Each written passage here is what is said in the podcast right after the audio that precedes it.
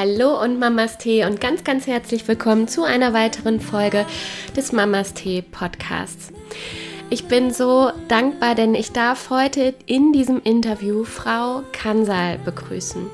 Und ihr wisst ja, wenn ihr mir schon etwas länger folgt, ich war im Ayurveda Parkschlösschen für ein paar Tage und habe da Frau Kansal kennengelernt, weil sie meine ähm, Medizinerin war, Ayurveda-Medizinerin und Heilpraktikerin, die mich innerhalb dieser Tage begleitet hat.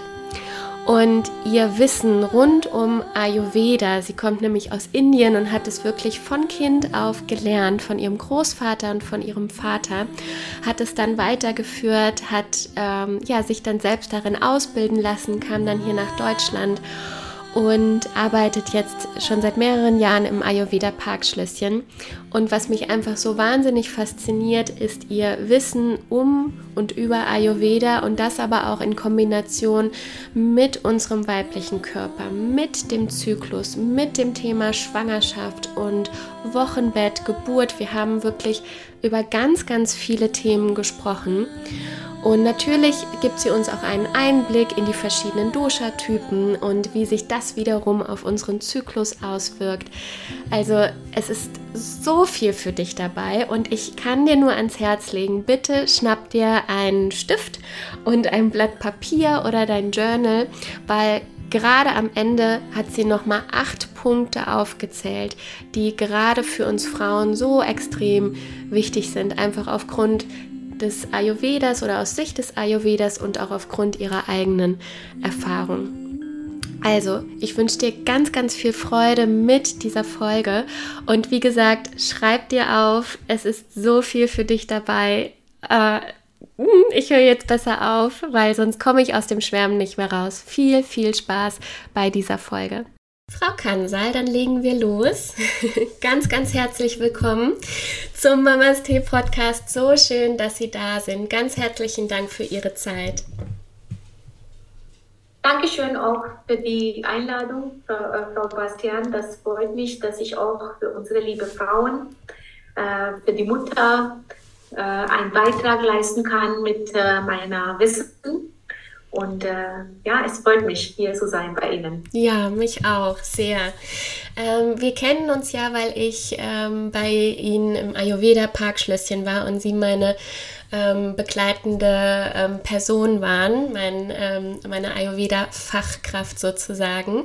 Und ich fand es einfach so Mm, unbeschreiblich spannend. Also ich weiß noch, ich lag da und sie haben meinen Puls gefühlt und sagten so zu mir, ich kann Ihnen nicht viel über Sie sagen, aber ich kann Ihnen sagen, anhand des Pulses haben Sie das, das und das. Und das fand ich einfach schon so super spannend und wertvoll.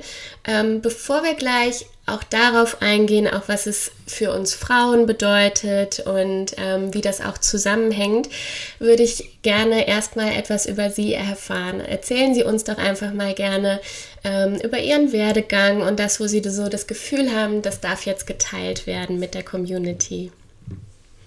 Sehr gerne. Also mein Name ist Vanita Kansal. Ich bin Ayurveda-Medizinerin und Heilpraktikerin.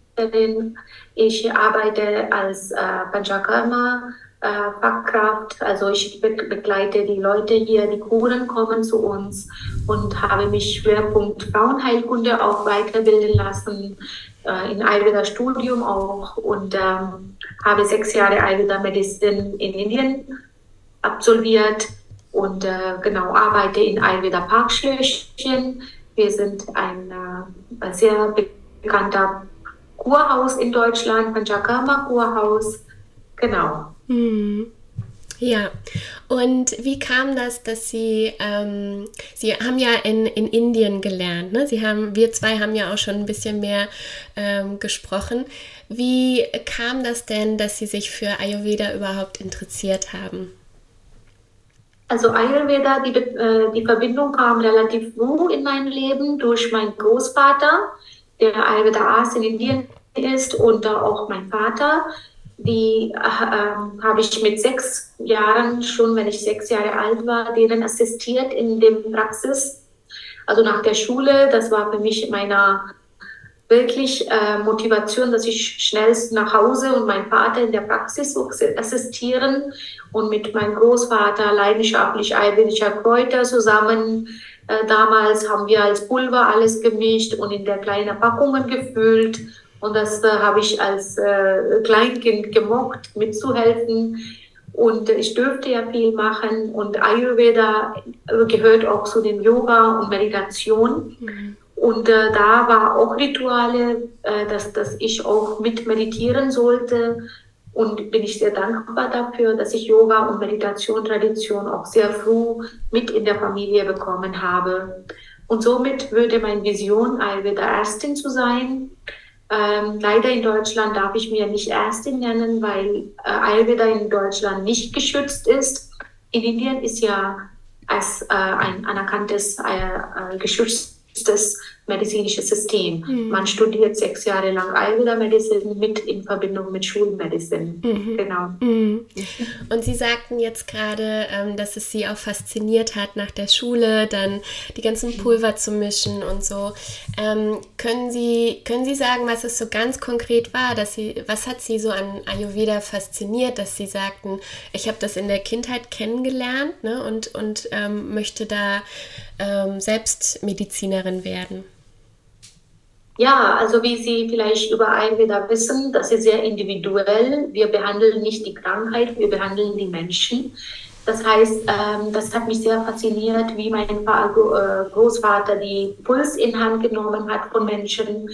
Und äh, bevor, also die Menschen, die Probleme haben, die Krankheiten haben, die wissen begrenzt über die Krankheit. Die wissen, dass die nur Kopfschmerzen haben, die wissen nur, dass die Verstopfung haben Mehr wissen die leider nicht. Ne? Also um das genau mit Ayurveda wissen, kann man genau wissen, aha, welche äh, Doshas, also Vata, Pitta, Kapha haben wir, die geben uns eine große Information über eine Person, ob wenn jemand ein Typ ist, also wenn jemand Vata oder Pitta oder Kapha ist, ist man schon ein bisschen be Besonderes.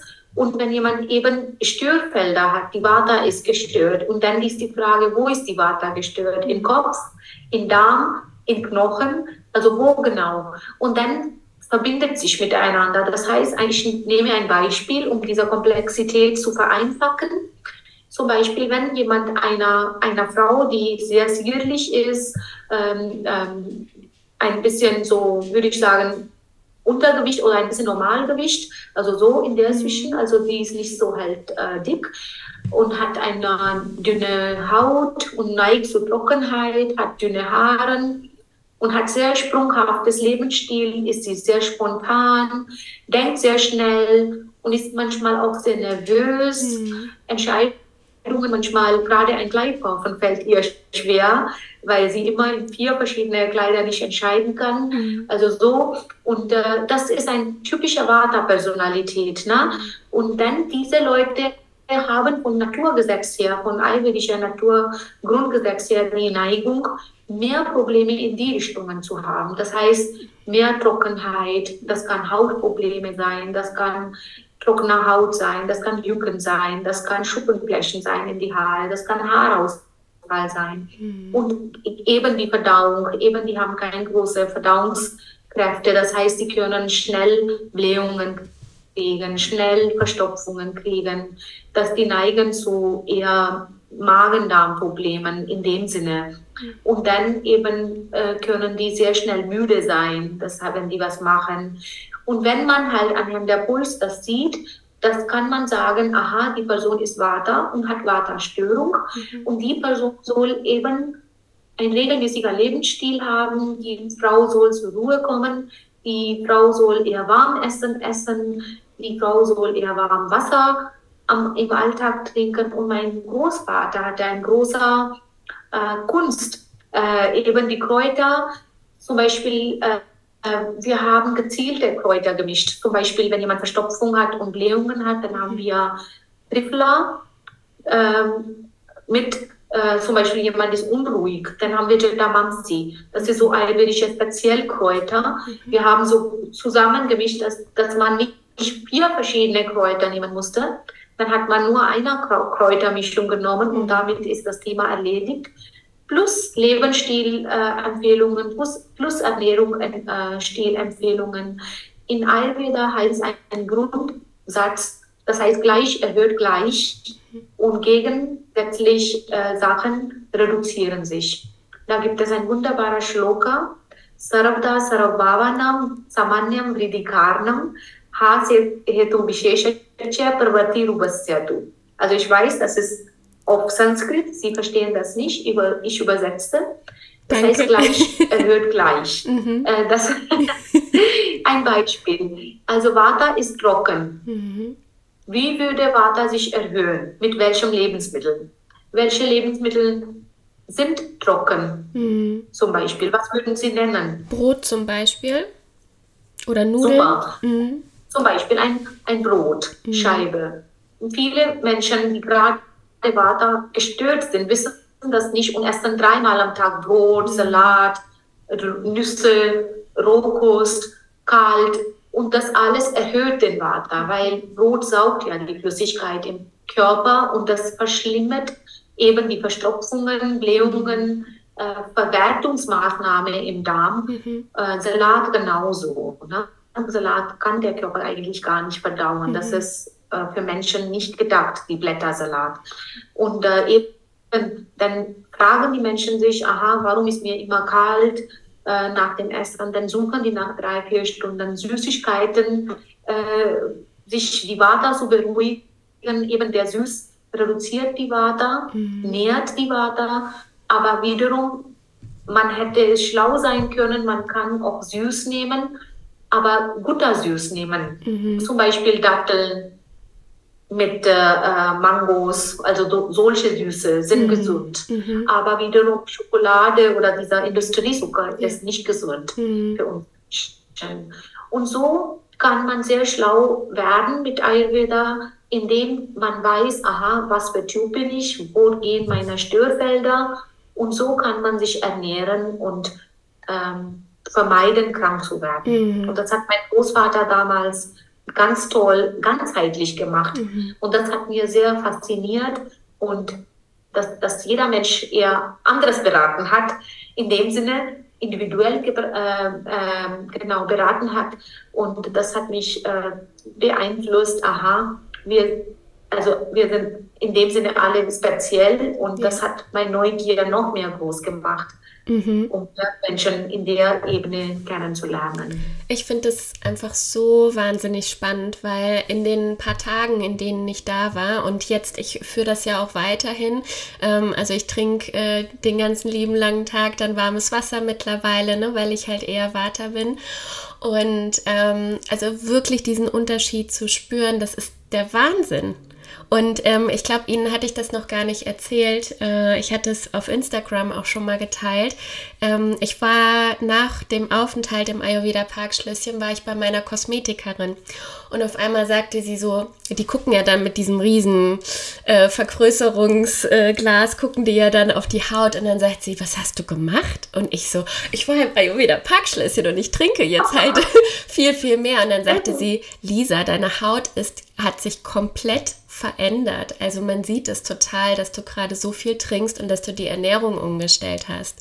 Also ich esse jetzt weniger ähm, Nudeln beispielsweise, weniger Brot und wenn dann eher tagsüber, nicht abends noch. Ne? Und ich trinke halt mehr und dann sagt sie Wahnsinn. Man sieht das total. Absolut. Also an sich, wenn man äh, ähm, äh, Physik, Chemie, ne? also diese Chemiefach, wenn man das verstehen kann. Wir sind ja chemische Zusammensetzung. Wir haben viele äh, fabrikmäßig viele Baustellen im Körper. Und der Grundbaustelle, Grundbaustein ist ja unser Darm, unser ähm, ganzer Verdauungsapparatus. Und das ist die erste Stelle, die erste Barriere zwischen der Außenwelt und Innenwelt. Das heißt, wenn wir den einmal unter die Lupe nehmen, wenn wir den ins Gleichgewicht bringen, dann haben wir wirklich einen großen Schritt mhm. zu unserer Gesundheit schon getan. Mhm. Ja, total. Und wie wirkt sich das jetzt auf unseren Zyklus und auf uns Frauen aus? Also Sie sagten ja, haben uns ja schon erzählt, wie Sie zum Ayurveda kamen, aber wie hat das jetzt auch Ihr Frausein als junge Frau ähm, und, und auch ähm, bis jetzt einfach beeinflusst? Genau, also äh, eben mit äh, 13 circa Jahren habe ich meine erste Periodenzyklus bekommen. Und äh, genau da hat auch äh, Ayurveda Wissen mir sehr viel geholfen.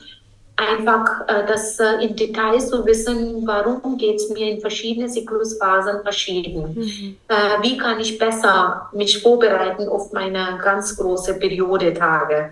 Das heißt, ähm, der Ayurveda teilt sich äh, diese Zyklus ähm, in verschiedene Phasen, wo Vata, Pitta, Kapha eben auch erhöht werden. Gerade in der Menstruationszyklus, äh, gerade wo wir bluten, in der Part ist Vata Dosha dominant. Deswegen merken wir auch, dass wir, wenn wir eben äh, kalt äh, äh, sind, äh, nicht gut angezogen sind es ist kalt, dann haben wir mehr Schmerzen, als wenn wir etwas Wärmeflasche drauf tun mhm. oder warme Kleidung anziehen und so weiter. Das heißt, in der Vata-Phase, das befindet sich zwischen erster Zyklus äh, Blutungstag bis zu fünfter circa.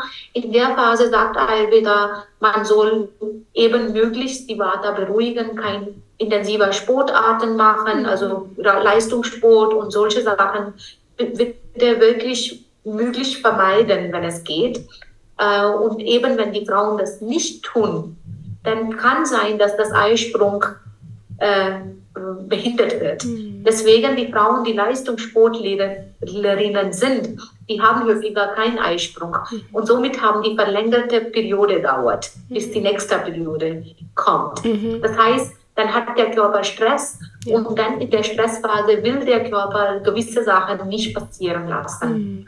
Und deswegen in der Vata-Zyklusphase soll man warm möglich essen, Suppen essen, leicht essen, äh, Ruhe. Ruhe ist sehr wichtig, mental wie körperlich. Und dann warm anziehen. Und wir haben in Ayurveda ein ganz toller Wickel auf den Gebärmutter, äh, und zwar Reginusöl auf den Gebärmutterseite und dann Wärmeflasche drauf. Dann wirkt diese Wärme noch intensiver. Mhm. Ja, also das kann ich für die äh, Zuhörerinnen, äh, unsere Hörerinnen sagen, dass die das unbedingt probieren sollen. Mhm. Und dann gibt es Blähungtee, weil während dieser Zeit haben viele Frauen sehr viele Luft im Darm. Und da wäre auch gut, wenn die Fenchel, Kreuzkümmel, Anis, Königskümmel, also die vier zugleiche Portionen in einem Liter äh, Wasser. Also jeweils kann man ruhig einen Teelöffel nehmen. Also man kann auch äh, eineinhalb Liter nehmen und auf ein Liter runterkochen mhm. na, und das tagsüber verteilt trinken. Sogar die Frauen, die mit Endometriose-Symptome haben, die profitieren sehr viel von diesem Tipp. Mhm. Dann ist auch Einläufe in uns, bei uns in Ayurveda, Öleinläufe. Das kann man auch vor der Periode Anfang einer Woche vorher beginnen, hm. sich ein, Öleinläufe zu machen. Aber wiederum, das ist ein bisschen medizinisch, deswegen kann man in einer Ayurveda Praxis sich begeben und beraten lassen und das geben lassen, genau wenn man sich nicht traut. Außerdem, ähm, ja, Trifla heißt das Medikament in äh, Kräuter, nicht Medikament, Kräuter, die man äh, benutzen kann als mhm. Nahrungsergänzung. Ich darf hier keine medizinische mhm. Empfehlungen mhm. geben, ohne ja. äh, ne, jemanden gesehen zu haben, aber allgemein sage ich hier. Also wie mhm. gesagt, diese Phase ist Vata-Phase und dann kommt die Pitta-Phase. Mhm. Das heißt, dieser Zeit, äh, sechster Tag bis zum Eisprung, ähm, eben ähm, ähm, nee, Entschuldigung, das ist die Kapha-Phase erstmal. Das ist die Aufbauphase, mhm. wo die Eizellen sich weiter regenerieren, vermehren und so weiter. Und das ist die Kapha-Phase. Mhm. Und in der Phase soll man eben nicht so käselastig essen, also so schwer verdaulich essen, weil in der Phase sollen wir ein bisschen wie Frühling, also, na, also nach dem ähm, mhm. Winter quasi, frühlingmäßig sich fühlen. Und wenn man eben die Gefahr erhöht, dann kann sein, dass die Frauen müde fühlen und Wassereinlagerungen, was eigentlich nicht der Fall sein darf oder soll. soll. Und da ist das wichtig. Und in der Phase eben Körper zu reduzieren, muss man halt aufpassen, dass Verdauungsfeuer unserer Agni gut mhm. leuchtet. Mhm. Und dann kommt das Eisprung und die Zeit danach Und das ist genau die Pitta-Phase. Und da sind meistens Frauen auf deren Höhepunkt, wo die viel Kraft haben, viel Ideen haben, viel umsetzen wollen. Mhm. Also das ist die beste Phase einer Frau Eisprung. Mhm.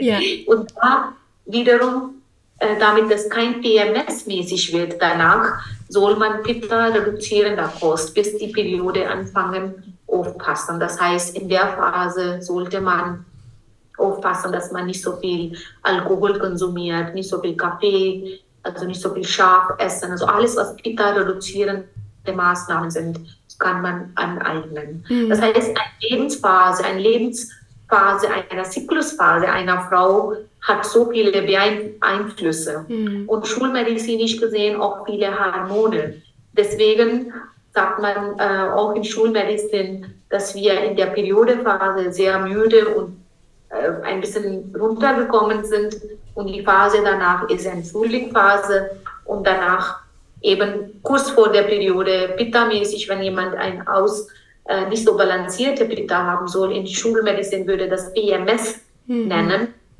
wo die Frauen eben Stimmungsschwankungen haben können oder Brustspannen haben können oder ähm, Kopfschmerzen haben können. Mhm. Wenn man gezielt mit Ayurveda sich beschäftigt, dann kann man das ohne Hormone einnehmen zu müssen. Mhm. Das regeln. Einfach mit der Ernährung dann auch, ne? Und, und Ernährung, Kräuter, ja. wir haben auch wahnsinnig ja. tolle Kräuter, die ich wiederum nicht mir traue, in der Runde mhm. preiszugeben, preiszunennen. Aber wie gesagt, Ayurveda ist eine präventive Lehre plus eine äh, kurative Lehre, also das mhm. kann auch behandeln. Ja, genau. Ich finde auch, gerade wir Frauen, wenn wir uns mal gewisse Lebensmittel so vor Augen führen und dann mal so reinspüren, wäre das jetzt eher was Trockenes oder was Kühlendes, eine Tomate zum Beispiel, ne? Oder Pfefferminz, ne? Da hat man einfach schon so das Gefühl, dass es eher so was Kühlendes beispielsweise ist, ne? Und oder generell auch einfach nur mal sich so dafür öffnen in der im zyklischen Winter zum Beispiel, ne? Also wenn wir unsere Periode haben, einfach auch da mal reinzuspüren reinzuspüren und zu gucken, wonach ist mir jetzt gerade eigentlich eher. Ne? Ist mir jetzt eher ähm, nach, nach einer Suppe oder nach einem Salat. Und eigentlich haben wir dann schon, ist genauso wie wenn wir krank sind und ähm, Magen und Darm haben, dann haben wir ja auch keine Lust auf Kaffee beispielsweise. Ne? Also unser ja. Körper ist einfach schon so schlau und wenn wir dem mal den Rahmen geben und den Raum und mal reinspüren, dann ähm, ist manches, lässt sich auch so von alleine auch schon ähm, so rausziehen. Ne? Absolut. Nur Tomate in Ayurveda ist nicht kühlend, sondern erhitzend. Ah, okay. Ähm, mhm. ähm, das heißt, es äh, würde Entzündungen ähm, unterstützen. Mhm. Das heißt, ähm, ja, ich wollte nur eine kleine Korrektur machen. Ja, ja, danke. Mhm. Aber auf jeden Fall, äh, wie Sie sagen, absolut, Pfefferminz ist kühlend und man hat Lust, mal das, mal das. Aber ein wichtiger Punkt will ich hier dazu erwähnen, was ich immer wieder merke, wenn man gerade im Unausgleichgewicht ist, mhm. dann hat man gerade Lust auf ungesunde Sachen. Ne? Ja, also da kann man nicht sich auf die Intuition eigentlich verlassen. Gerade mhm. zum Beispiel, wenn jemand super, super gestresst ist, man hat wirklich viel um die Ohren. Dann hat man Lust auf eine Schokoladetafel Gummibärchen, dann würde kein Brokkolisuppe mhm. einem schmecken. Mhm. Ne? Also ja. in dem Sinne. Obwohl ja. das für die Leber mehr Sinn machen mhm. würde, mehr Bitterstoffe zu ja. sich zu nehmen. Mhm. Aber dafür gibt es Fachleute, ne? also wie wir. Wir wollen ja auch Arbeit haben. da haben, sollen wirklich ja, ruhig zu uns kommen. Ja, da haben Sie, genau, da haben Sie recht. Ähm, ich finde, es ist auch nochmal ein Unterschied zwischen, worauf habe ich Lust und was spüre ich, würde mir gerade gut tun. Also das möchte ich noch, auch noch unterscheiden, weil ich weiß noch, so wenn ich von zwei Tagen Training kam, also irgendwie aus äh, München oder so, und ich bin dann, ich hatte immer, wenn ich äh, spät abends am Bahnhof ankam, hatte ich immer Lust auf Pommes und äh, auf, auf, einen, ähm, auf einen Donut. Und ich wusste natürlich so spät abends, das ist überhaupt nicht gut.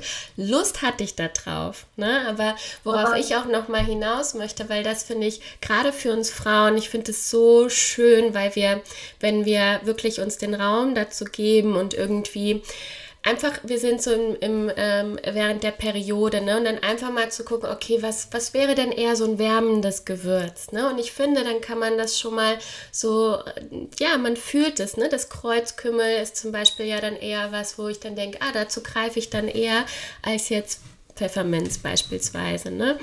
Finde ich dann. Also, also gerade Thema Pommes, das ist ja Fett, ja. Salz und äh, das beruhigt ja den Vata. Mhm. Aber wiederum, man kann ein bisschen schlauer denken und sagen, okay, ich mag lieber mir ein Linsenbratling mit ein bisschen Karotten, also Wurzelgemüse gekocht mit äh, Ghee, mhm. also das ist ayurvedischer Butterfett, genau. ohne eben diese äh, äh, Buttereiweiße, also sehr gesund. Mhm. Und äh, dazu tue ich einfach gekochte Kartoffeln, Pellkartoffeln heißt das, also würde perfekt ein guter Menü werden. Mhm. Aber nur eben, äh, man muss ein guter Plan und äh, Weg haben, bevor ja. man einfach irgendwas greift.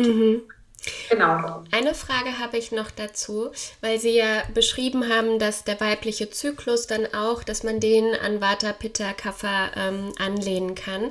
Wie ist das jetzt so, wenn ich eher äh, vom Typ her Pitta bin oder Kapha bin? Ne? Muss ich da nochmal eher was beachten in den einzelnen Phasen meines Zykluses? Unbedingt.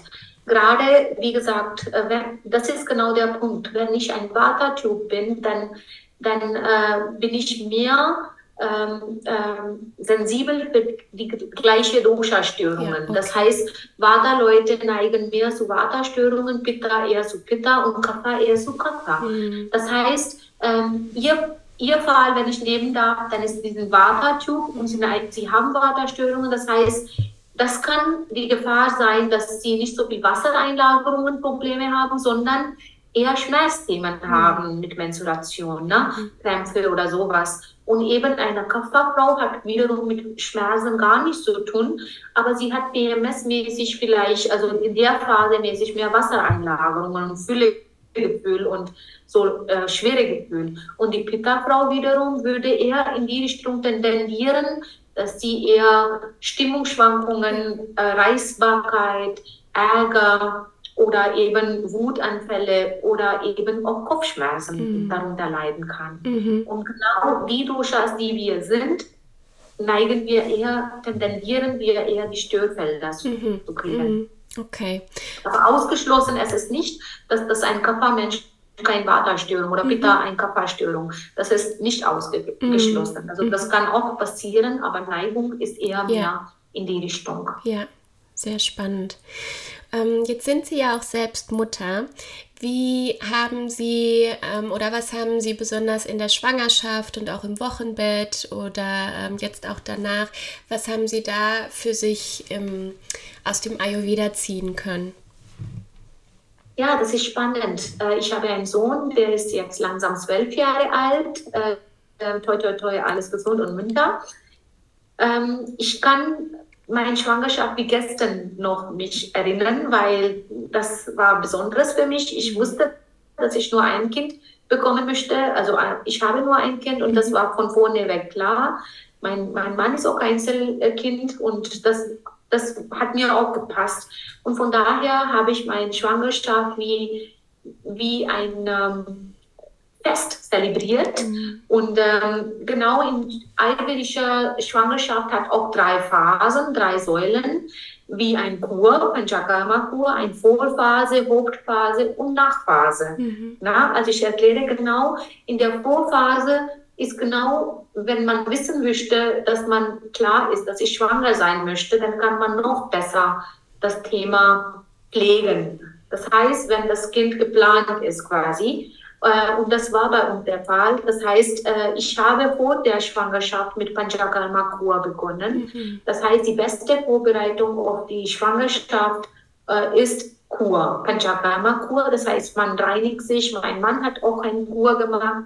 Und somit hat man sich von alle möglichen Umweltgifte, von alle Kanäle sauber gemacht und äh, danach kommt Rasayana-Therapie in Panchakarma, das ist Verjüngungstherapie und das sorgt für ein gutes Ojas. Also Ojas ist Lebensessenz. Das heißt, mit damit tut man nicht nur sich gefallen, die Schwangerschaft gefallen, sondern auch für, sorgt man für ein gesundes Baby. Also das heißt, äh, möglich wird das Baby fast keine Probleme kriegen. Ne? Also wenn so der Fall ist. Das heißt, man soll immer mit, äh, wenn man das Gedanke hat, immer mit Panchakarma beginnen. Und das habe ich auch damals gemacht.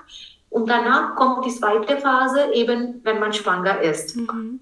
Und da wiederum die ganze Schwangerschaft hat auch viele Up and Downs. Also die ersten drei Monate sind sehr, sehr sensibel für eine Frau, weil alle drei Doshas, Vata, Pitta, Kapha, sind durcheinander, mhm. gegebenenfalls. Also wenn das Vata-Dosha sehr dominiert, hat die Frau sehr viel mit Übelkeit, äh, zu tun mit Appetitlosigkeit. Sie kann kein Essen essen, sie, kann, äh, sie muss sich übergeben und so weiter. Zum Glück bei mir war das nicht der Fall, aber eben wie viele Frauen haben das Problem. Ja. Natürlich schuld sind die verschiedenen Hormonumstellungen im Körper laut Stuhlmedizin. Gerade dieser typische Schwangerschaftshormon HCG, der macht viel Übelkeit, mhm. weil, wenn sein Level langsam erhöht sich im Körper. Und daher haben manche Frauen echt Probleme. Und in dem Fall, wenn eine Frau weiß, aha, ich soll leicht essen, ich soll mehrmals am Tag essen und nicht so große Mengen essen und nicht schwerverdaulich und kalt essen, ich soll eher Suppen und Brühe essen, das kann einer Frau sehr viel helfen. Ne? Aber das Problem ist, einerseits ist die Frau übel und andererseits ist die Pizza. Hm. Also ich hoffe, dass Sie mich verstehen mhm. können, was ich sagen möchte. Aber wiederum, äh, wenn eine andere Frau jetzt, äh, eine andere Frau hat mir Kopfschmerzen zu tun, mit äh, Schlafstörungen zu tun, die kommt gar nicht zur Ruhe. Mhm. Na? Also das ist auch eine Pitta-Störung. Und dann würde diese Frau so logischerweise keinen Kaffee trinken. Mhm. Ja, aber die trinkt halt fünf Tassen Kaffee in der mhm. Zeit. Weiß sie vielleicht gar nicht, mhm. dass sie schwanger ist. Oder vielleicht weiß sie das, dass die schwanger ist. Aber dann eben Kaffeekonsum soll runtergebracht werden. Und bei der Kaffa zum Beispiel, in dem Fall, die Frau fühlt sich, also Müdigkeit, klar, jeder Frau ist müde in mhm. den ersten drei Monaten, weil es viel passiert. Das ja. ist auch ein Kaffa-Eigenschaft, das zunimmt und das darf auch sein. Und daher, aber wenn die Frau selber Kappa ist und hat viele Probleme mit Wassereinlagerungen, mit äh, so ein komisches Appetit, die, mhm. die will was essen, aber die kann nicht essen. Ne? Also sowas gibt es auch. Dann soll sie eher Gewürze wie Pfeffer, äh, wie Ingwer, wie Kurkuma, wie äh, Kreuzkümmel, also alles, was Agni verbessert, Verdauungsfeuer verbessert, in den Alltag addieren. Mhm. Aber natürlich es gibt es No-Gos laut Ayurveda in ersten drei Monate. Und diese No-Gos sind zum Beispiel unebene äh, Fahrräder oder Autos auf unebene Sachen fahren. Mhm. Das heißt, Ayurveda hat streng verboten, diese Frauen. Ähm, ich war sehr erstaunt, dass ich in meinem Kreis äh, die Frauen, die Fahrrad äh, gefahren sind. Und ich habe denen sogar, wir wohnen ja in Bergen, ne? sie wissen, wo wir mm. wohnen. Und das hat mich sehr erstaunt. Und die Frau hat gesagt, wenn das Kind, ob das Leben sein soll, würde er kommen, sonst ist die Abtreibung. Und das habe ich äh, leider sehr äh, verantwortungslos gesehen, mhm. Weil die ersten drei Monate sind in Ayurveda, auch in Schulmedizin, sehr kritisch gesehen. Und genau deswegen soll man aufpassen, dass man halt eben nicht so unverantwortlich damit umgeht. Mhm. Also eben, dass man halt ein bisschen sensibel umgeht. Außerdem sagen wir, dass, äh, dass ab dem dritten Monat wird die Frau mit Doppelherz, sagen wir in Ayurveda, die heißt ja. Dvihirder. Mhm. Dvihirder bedeutet zwei Herzen. Einmal das Baby, also das Fetus, kriegt Herz und das die Frau. Mhm. Und ab vierter Monat wird lockerer. Das heißt, ab vierter Monat ähm, darf äh, die Frau auch ähm, ein bisschen locker sein, in dem Sinne, wenn die arbeitet, die kann da auch mehr Stress haben, in dem Sinne im Vergleich zu ersten drei Monate. Äh, genau, also vierter bis sechster Monat ist lockerer. Mhm. Und da, aber trotzdem soll man aufpassen, äh, dass, dass man eben genügend Ruhezeiten hat, genü genügend ähm, also viel Zeit für sich hat. Mhm. Und das habe ich auch mir vorgenommen in meiner ganzen Schwangerschaft, habe ich nach dem Mittagessen ein Nickerchen gemacht und meditiert, mhm. äh, meditativer Musik zugehört. Also das war mir sehr wichtig, regelmäßige Spaziergänge und ähm, Schwangerschaft ist ein Körperzeit. Ne? Also man sagt, ab vor allem ab vierter Monat. Das heißt nährendes Essen, Essen, süß Essen, Essen. Aber süß heißt nicht wiederum Schokolade. ja. Genau. Also eher wirklich nahrhaftes Essen wie mhm. Mango, Datteln, Banana in die Richtung. Ähm, Aprikosen, also in die Richtung. Und eher Gemüse wie Wurzelgemüse, mhm. nährende Gemüse, mhm. aber ruhig auch andere Gemüse, aber, an, aber gekocht und sehr gerne Ghee, Milch, Honig mhm. verwenden im Alltag.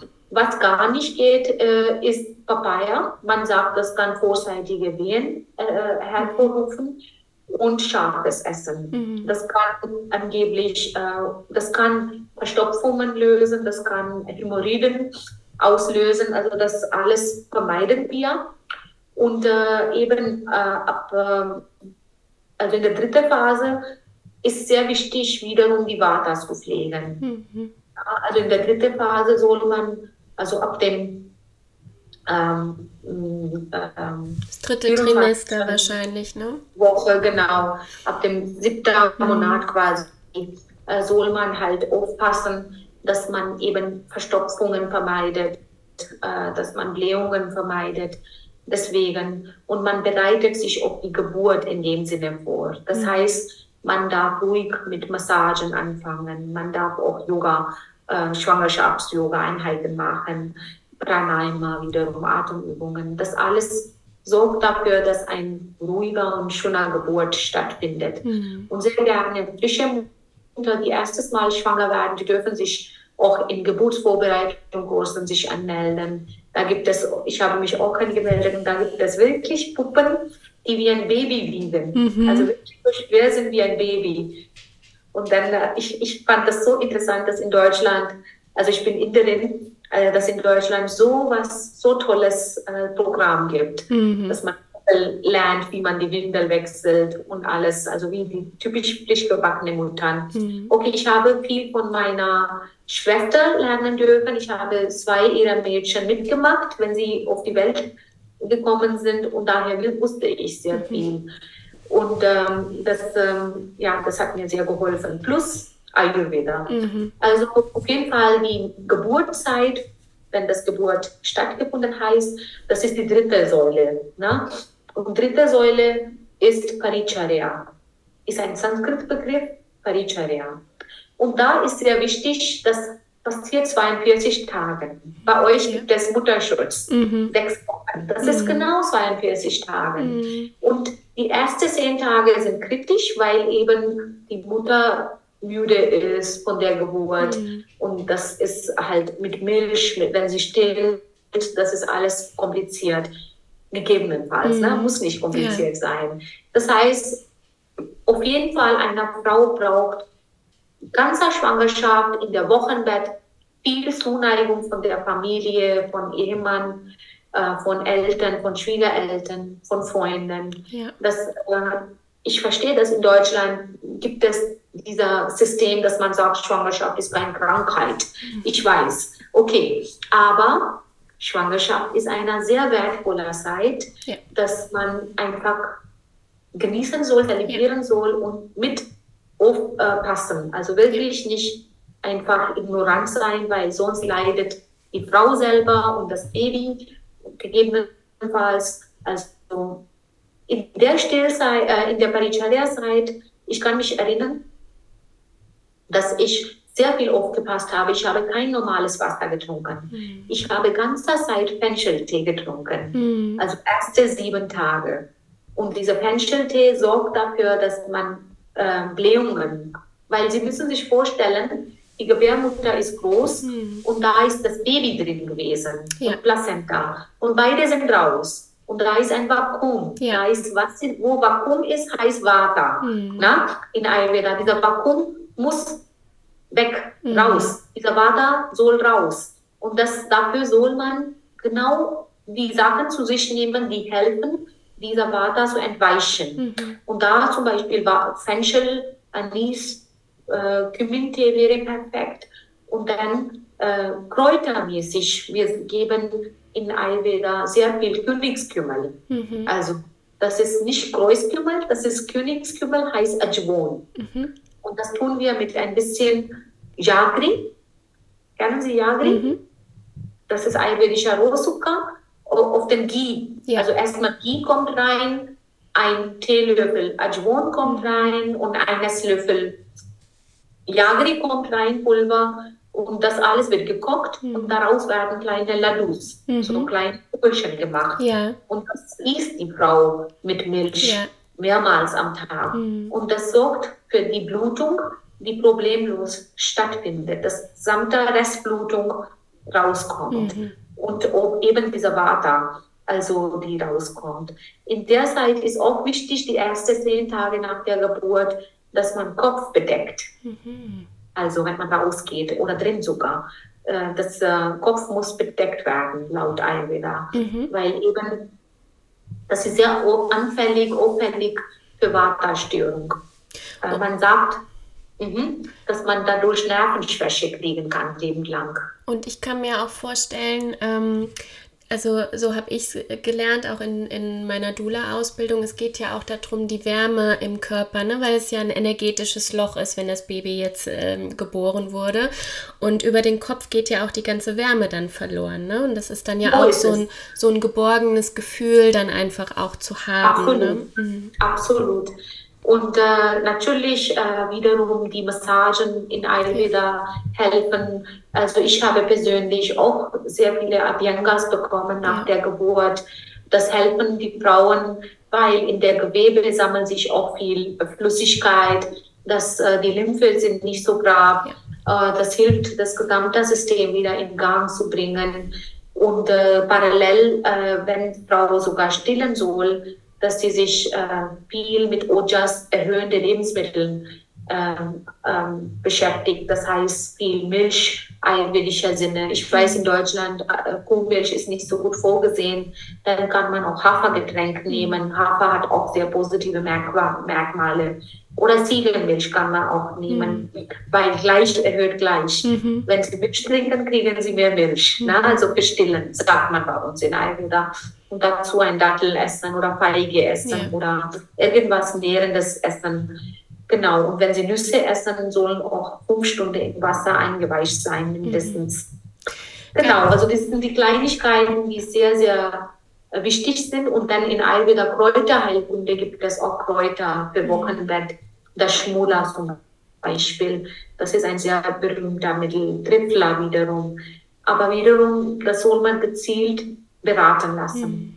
Also Ayurveda hat viel anzubieten in der gesamten Lebenszeit einer Frau. Ja, ja, total. Und ich finde, äh, das fand ich ja so, das habe ich so geliebt, auch an, an der Ausbildung und an diesem Wissen, ähm, wie man wirklich mit, ich sag mal, Kleinigkeiten einfach weiß, wie man einfach den Körper unterstützen kann bei der Heilung, ne? Oder wie wir wieder Wärme in den Körper bringen können und ähm, oder einfach auch wirklich zu Kräften kommen können und so. Und dass, dass da wirklich, ähm, ja, dass wir da selbst viel machen können oder wenn es anstatt uns den 15. Strampler schenken zu lassen, ne, dann lieber eine Dula, die sich vielleicht auch damit auskennt oder selbst mal schauen, was kann ich denn leckeres kochen für die Familie beispielsweise, ne, gerade im Wochenbett. Das ist einfach das schönste Geschenk. Super. Also ich finde großartig, was Sie machen. Ich habe damals schon Sie gesagt, ich bin sehr ähm, beeindruckt, dass in Deutschland so ein toller mhm. ähm, mit, äh, Beruf gibt, so ein toller Weg gibt. Äh, und das ist für die Frauen eine Riesenentlastung, weil diese Hebammen können begrenzt einem beraten und helfen. Und mit in ihrem Dula-Beruf finde ich halt ganz toll, dass sie sehr nah mit der Familie zusammenarbeiten mm. und beraten mm. und helfen und ja, so weiter. Ja, das ganz ist, toll. Auch, das ist auch wirklich schön. Gab es so ein, ähm, ein Ritual oder ein, ein, ähm, ein Gericht, wo Sie sagten, ach, das habe ich auch noch so äh, vor dem Tag der Geburt oder danach, das habe ich extra zu mir genommen? Also wie gesagt, äh, nach der Geburt dieser Adjuvan-Rezept, das mhm. ist bei uns sehr heilig. Das machen wir und in Indien gibt es noch intensiver äh, Rezepte, die heißen Panjiri. Mhm. Das, äh, da sind sehr viele Ayurveda Kräuter drin, die Nerven stärken, Knochen stärken. Das isst die Frau drei Monate oder sechs Monate lang, solange sie stillt, mit Milch. Und dieser Rezept ähm, kann ich auch vielleicht später zur Verfügung stellen, aber das ist ein bisschen kompliziert zu machen, aber geht alles. Ähm, genau, und äh, wichtig ist halt nach der Geburt, dass man auf keinen Fall Teigwaren isst. Ne? Also gerade ist man im Krankenhaus und bestellt Pizza mhm. zum Beispiel. Das ist auf jeden Fall kein guter äh, Weg äh, für die Frau, weil Teigwaren verstopfen mhm. und das blockieren Vata. Und daher wäre gut, wenn Sie eine flüssige Khichdi yeah. essen würden. Yeah. Also das ist die beste Rezept, weil da ist auch Mutterl drin, Lentil drin und eben Reis drin, mm. Gemüse drin. Das ist so ein komplettes Essen, mm. dass man wirklich drei Tage lang nur Khichdi, flüssiger Khichdi isst. Mm. Und eben Hafergetränk trinkt oder Milch trinkt. Also sehr gerne Khichdi mit ein bisschen Ghee rein tun also wenn die Gäste, wenn die Leute nicht wissen, was Khichdi-Rezept mhm. ist, können sie vielleicht denen das kurz erklären. Mhm.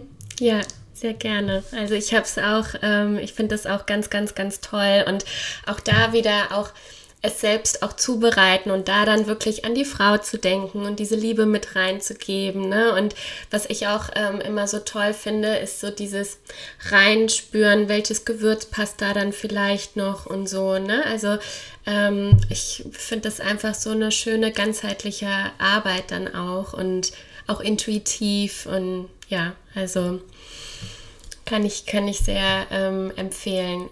Ja, also das sind Hauptvorschläge, was das Thema äh, Schwangerschaft mhm. und Geburt, ja. würde ich sagen, angeht. Ja. Schön. Mhm. Ähm, wie hat denn Mutterschaft Sie beeinflusst? Was würden Sie sagen? Weil vorher war ja auch dann das, das Wissen um Ayurveda und um den Zyklus und so weiter. Ne? Und wie war das jetzt auch für Sie beides nochmal so zu vereinen, dieses Wissen und auch dann die eigene Erfahrung als Mutter zu machen und ähm, auch in der Schwangerschaft, Geburt?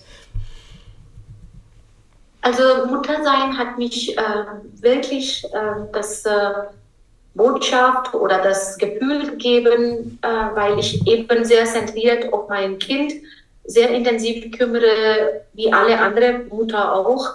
Das heißt, das Kind, das Baby steht auf dem Vordergrund und dadurch habe ich wirklich das gemerkt, dass irgendwie ein, eine Verbindung zu mir selber.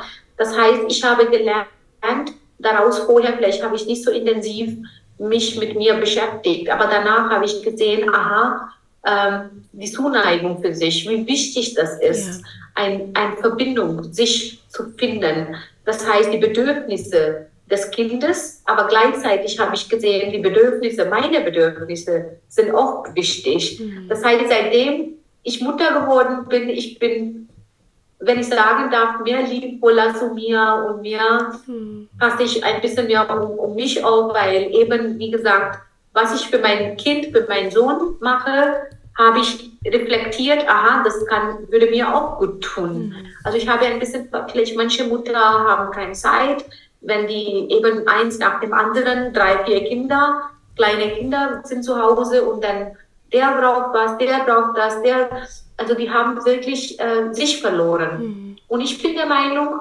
äh, man kann dadurch sogar sich finden, wenn man ein bisschen bewusst leben würde. Ja. Und das dürfen wir nicht machen, sich verlieren. Wenn wir neue Leben in die Welt setzen, das ist wirklich ein großer Geschenk, Segen, die wir haben.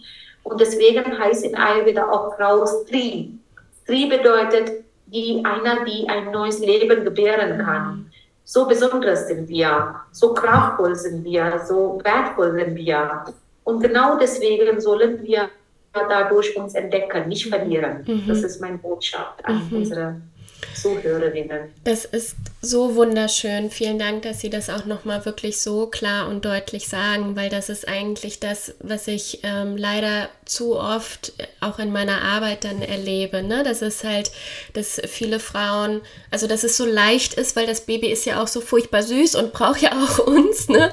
Und gleichzeitig ähm, ist da so das Schöne, aber auch die Gefahr dann einfach da drin, dass wir uns dadurch verlieren. Ne? Und wie Sie sagten, allein diese, diese Erkenntnis, was unser Körper alles leistet, wie wahnsinnig toll das auch zusammenhängt mit dem Stillen beispielsweise, wie schlau unser Körper ist, zu heilen und, und, und.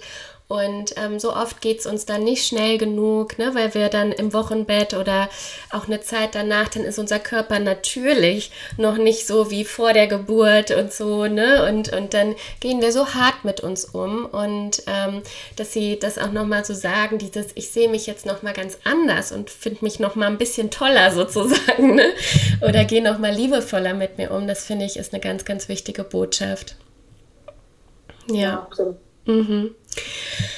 Ja, ähm, was sind denn so nochmal Ihre, ähm, Ihre wichtigsten Punkte, vielleicht auch nochmal in Bezug auf das Parkschlösschen? Ne? Was ich so verstanden habe, ist zum Beispiel eine Panchakarma-Kur ist grandios für, ähm, wenn, ich, äh, wenn ich schwanger werden möchte, ne? um nochmal wirklich zu reinigen. Und was Sie ja auch gesagt haben, Ihr Mann hat es ja beispielsweise auch gemacht. Ne? Das finde ich auch nochmal schön, weil man da auch ganz, ganz deutlich sieht, es ist, beide können was dazu beitragen. Ne? Und es es ist nicht immer nur die Frau, sondern ähm, es ist, kann auch ein schönes Ritual sein als Paar, das vorher bei Kinderwunsch einfach nochmal zu machen. Ne? Absolut. Also die wichtigsten Punkte außer Panchagama würde ich sagen, wir Frauen, wie gesagt, denken, dass wir Multitasking-Maschine äh, sind. In der Realität sind wir nicht. Also wie jeder normale Individuum auf dieser Welt, also wie die Männer, auch äh, ähm, äh, auch die Kinder, haben wir unsere eigene äh, Welt, also unsere eigenen Bedürfnisse.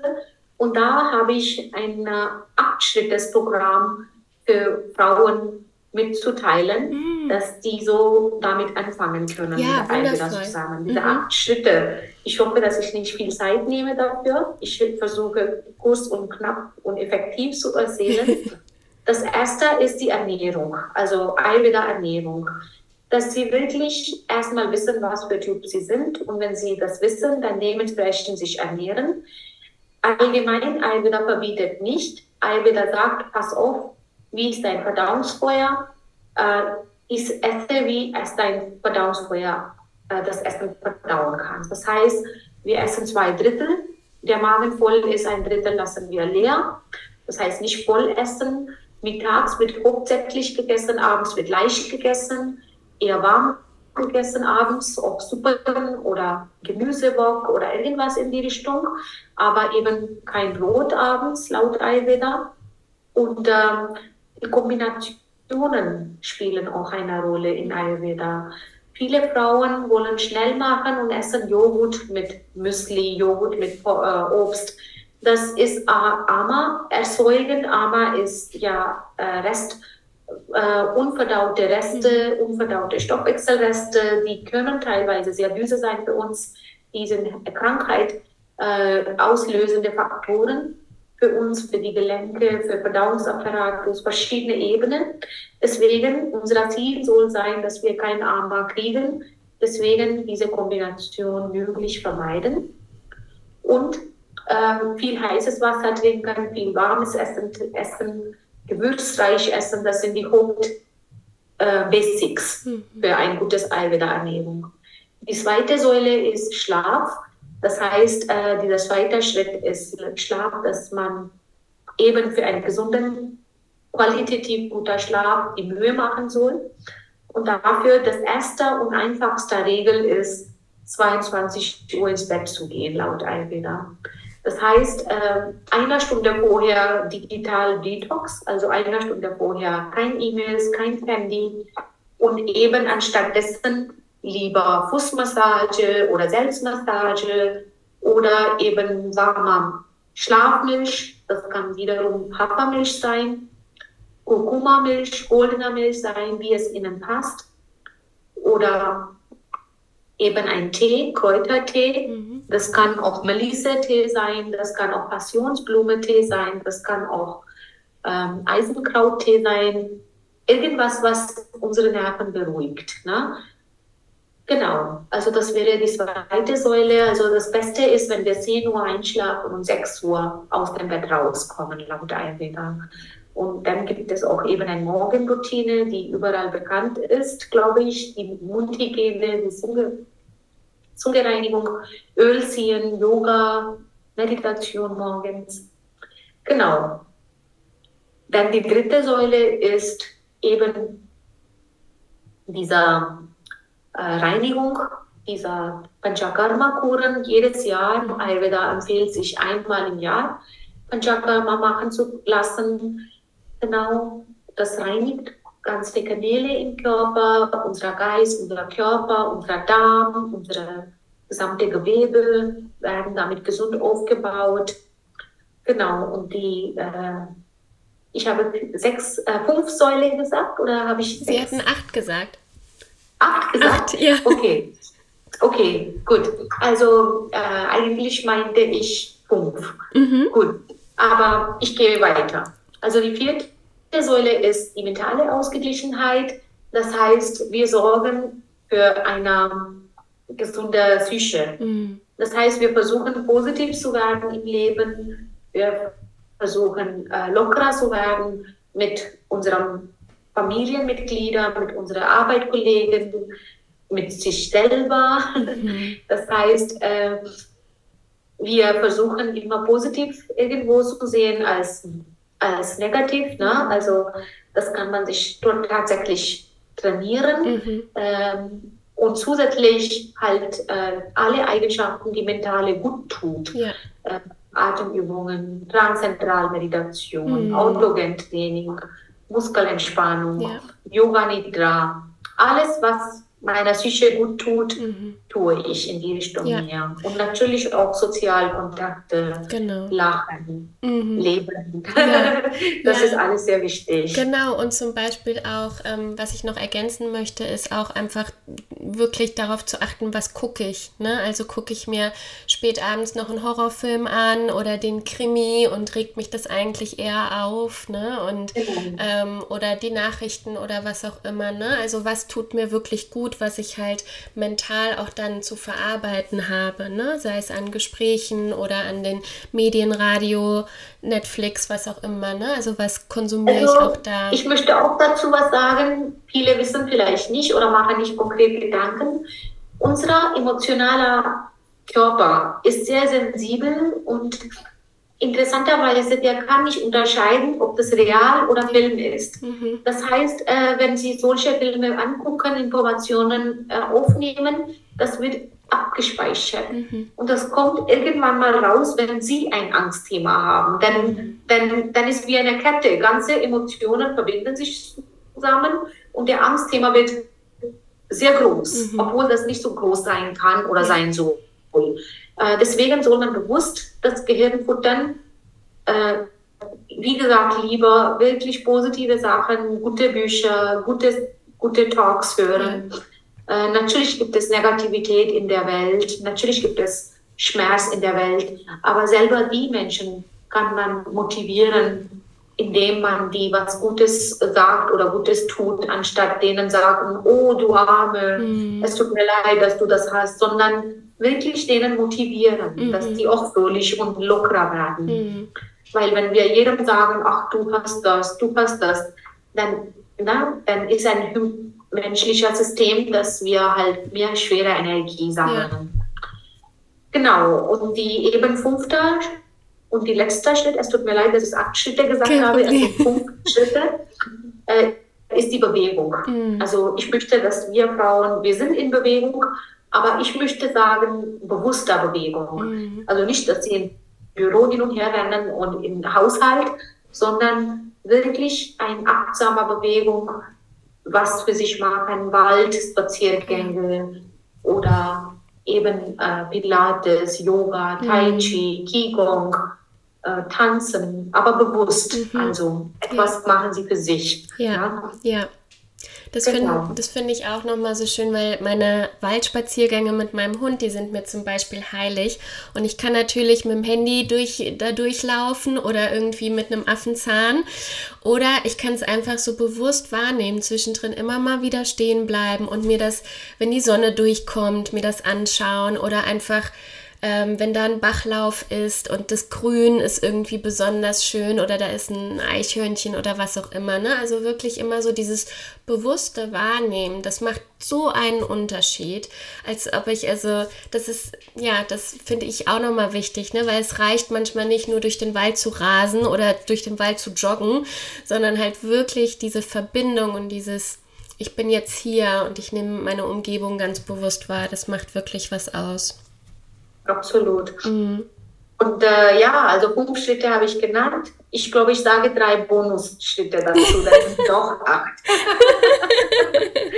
also äh, sehr, sehr wichtig ist äh, für uns Frauen, dass wir halt Achtsamkeit üben ja. sollen. Das heißt, äh, das kommt auch, fällt auch Mentalausgeglichenheit, aber das wäre mein sechster Schritt, dass sie achtsam sind, dass sie, wenn sie gerade was machen, dass sie genau das machen nicht mit dem Kopf jetzt im Büro, wenn Sie Haushalt machen, wirklich versuchen Sie diesen Schritt zu äh, praxisieren, das wird Ihnen viel bringen. Mhm. Ähm, Achtsamkeit. Wenn Sie spazieren machen, dann eben die Natur atmen, Natur wahrnehmen, ja. also wirklich Achtsamkeit. Und die nächste Schritt würde ich sagen, es ist sehr wichtig, die Haut, mhm. also die Haut zu pflegen. Also wir Frauen, ähm, die Haut ist für uns ein Instrument, der uns auch Beruhung ähm, ähm, Zentrale aktiviert. Deswegen äh, würde ich sagen, tun Sie umarmen mit Ihrem Mann, mit Ihren Kindern, machen Sie ja bereits, aber mehr machen. Und dadurch äh, werden Sie merken, dass das ja. äh, auch durch die Haut äh, sehr viel ähm, ja, Stresshormone abgebaut werden können. Deswegen gibt es bei uns in Ayurveda Synchronmassagenkonzept, mhm. dass beide Gehirnhälfte gleichzeitig bearbeitet werden können. Und darunter kann ich auch sagen, die Selbstmassage ist sehr heilig bei uns. Unbedingt. Also wirklich jeden Morgen, bevor Sie duschen, einfach Selbstmassage. Ich mache das für mein Leben gerne. Mhm. Ist was regenerativ und beruhigend. Mhm. Ähm, ich sage immer Gelenke kreiseln und die Knochen streicheln. Ja, ja. Haben, Sie, haben Sie ein mhm. bestimmtes Öl, was Sie dann nutzen? Genau, das ist wiederum typabhängig. Grob mit Sesamöl kann man nie falsch machen, aber wenn man sehr trockene Haut haben soll, kann man auch Olivenöl oder Ghee nehmen oder mhm. Kokosfett. Hauptsache, wenn man abnehmen möchte, dann Richtung Herz. Mhm. Und wenn man dünn und schlank ist und trockene Haut hat, dann weg vom Herz. Mhm. Also das sind die grob, grob zwei Kriterien, mhm. sich zu massieren. Entweder Richtung Herz oder weg vom Herz. Mhm. Genau, also dann fängt man eben von Elbow, äh, von Schultergelenk ab und dann geht runter bis die Finger oder andersrum. Genau, und die letzte äh, Säule, die ich glaube, ist die wichtigste aus meiner Sicht in dem Fall, ist den Kopf entleeren, Journaling vielleicht. Ja. Das heißt, ähm, wir Frauen haben immer was im Kopf laufen. Also wenn Sie wirklich ähm, versuchen, alles in dem äh, Buch zu tragen, positive negative Gefühle ja. und danach vielleicht chanten, äh, singen, mm werden sie merken, dass ja. das ihnen sehr gut tut. Total. Gerade auch ähm, im zyklischen Winter ist das auch wunderschön, gerade ähm, zu singen oder auch kreativ zu sein und so. Das ist auch einfach, was ich total gern mache, wenn ich in meinem zyklischen Winter bin ne? und dann einfach ruhig schöne Musik und diese Selbstmassage, das finde ich auch nochmal so wichtig, weil es bei mir zum Beispiel auch die Selbstliebe gefördert hat. Also ganz extrem. Ne, danach, ja. ja, das ist äh, so eine schöne Möglichkeit, um als Frau mit sich und dem, ihrem Körper in Verbindung zu treten und die Selbstliebe zu, zu fördern. Ja. Ach, Frau Krensal, vielen, vielen Dank. Das waren so viele und so wertvolle ähm, Themen, die Sie mit reingebracht haben. Ich werde mir die Podcast-Folge sicherlich mehrmals anhören oder wirklich einen Stift zücken und äh, mir dann immer noch mal Notizen machen, weil da war so viel dabei von äh, für den Kopf, fürs Mentale, fürs Herz, für die Ernährung. Also vielen, vielen Dank, dass Sie Ihr Wissen geteilt haben. Und danke vom Herzen genauso, dass Sie mir die Möglichkeit gegeben haben, mit äh, ganz tolle Frauen zu verbinden. durch diesen Podcast. Ich hoffe, dass die auch hier bei mir im Parkschlöchen begrüßen darf. Vielleicht machen wir eine Kur bei uns. Ja. Wer weiß. Ich kann es sehr empfehlen. Ja.